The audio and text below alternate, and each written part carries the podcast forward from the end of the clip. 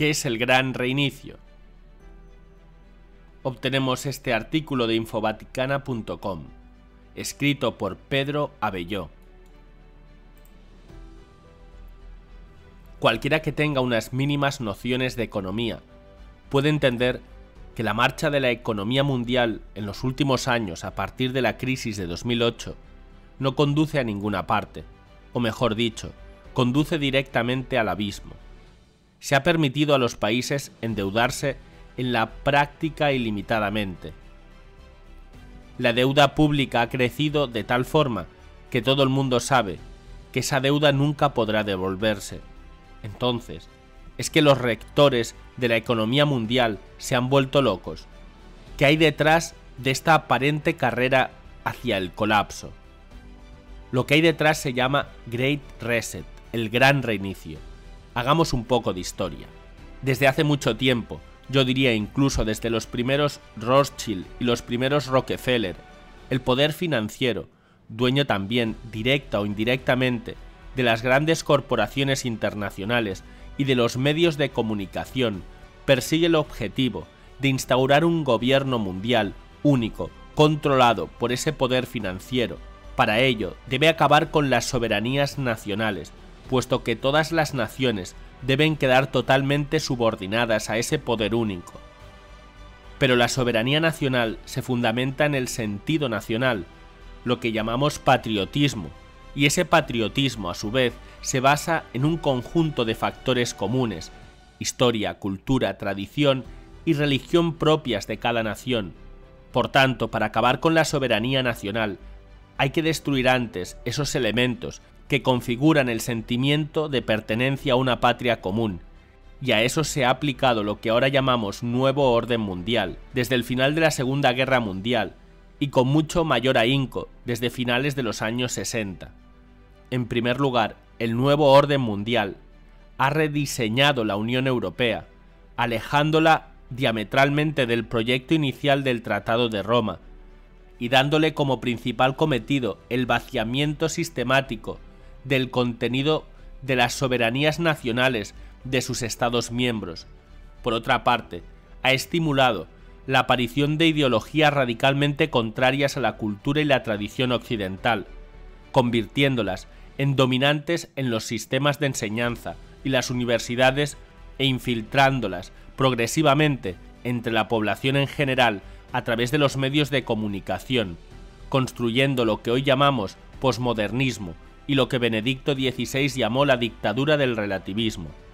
Un radicalismo nihilista que se traduce en movimientos como el feminismo radical, la ideología de género, el homosexualismo político, el transhumanismo, y la cultura de la muerte, derecho al aborto y eutanasia.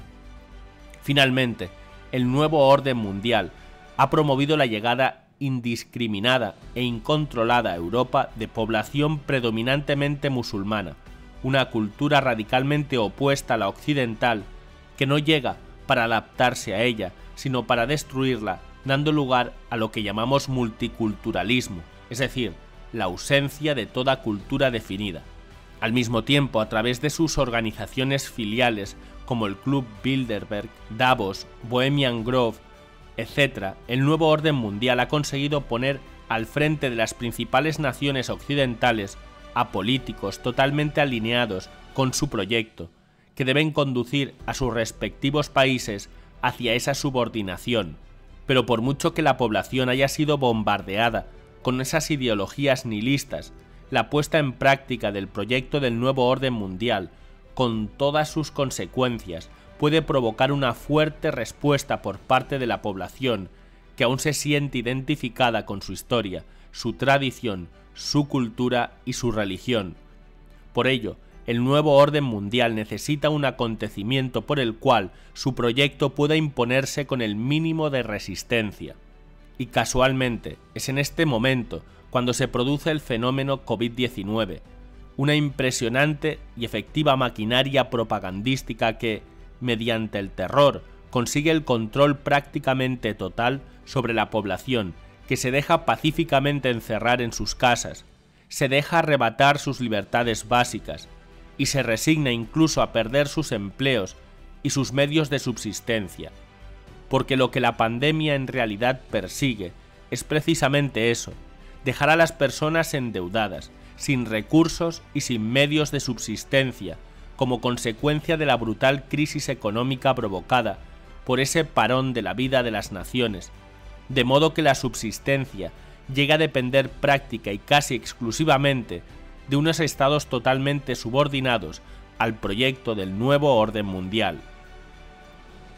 Y es ahí donde entra el gran reinicio, porque el gran reinicio, tras sus bellas palabras y promesas, consiste en arrastrar hasta los cimientos el sistema económico y construirlo de nuevo según los intereses del poder financiero.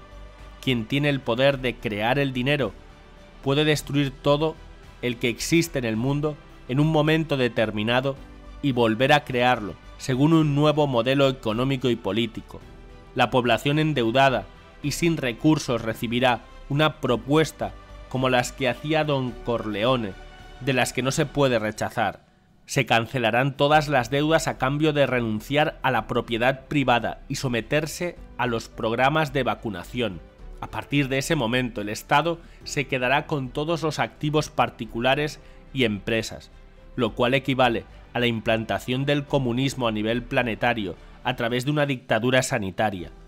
Quien no la acepte tal vez pase a ser considerado como un peligro para la salud pública y sea confinado en algún campo de detención, perdiendo también en cualquier caso todos los activos de los que fuera propietario. El Estado abrirá un crédito para cada ciudadano, mediante el cual podrá atender a sus necesidades básicas, siempre que se someta totalmente a los dictados del poder único, porque los ciudadanos que se atrevan a levantar la voz pueden ver inmediatamente cancelado su crédito y perder su único medio de subsistencia. El Estado controlará estrechamente a cada ciudadano mediante el sistema que ponga en marcha para la disposición de ese crédito, que puede ser un chip o cualquier otro de los que la tecnología actual dispone. Si esto parece una pesadilla, como la de las novelas de ciencia ficción, esperemos a ver la realidad, porque si Dios no lo remedia, puede ser peor que una pesadilla. Todo esto supera el poder del hombre, porque tras todo ello hay potencias que están más allá de lo humano, como nos advierten los profetas del Antiguo Testamento, los evangelios de los últimos tiempos, el Apocalipsis, las revelaciones a los santos de todos los tiempos y todas las apariciones marianas. Por ello, la única forma de enfrentarnos a ello es acogernos al poder de Dios, abandonarnos en Él y pedir que se haga su voluntad, puesto que sabemos que más allá del sufrimiento de esta purificación, la victoria es suya.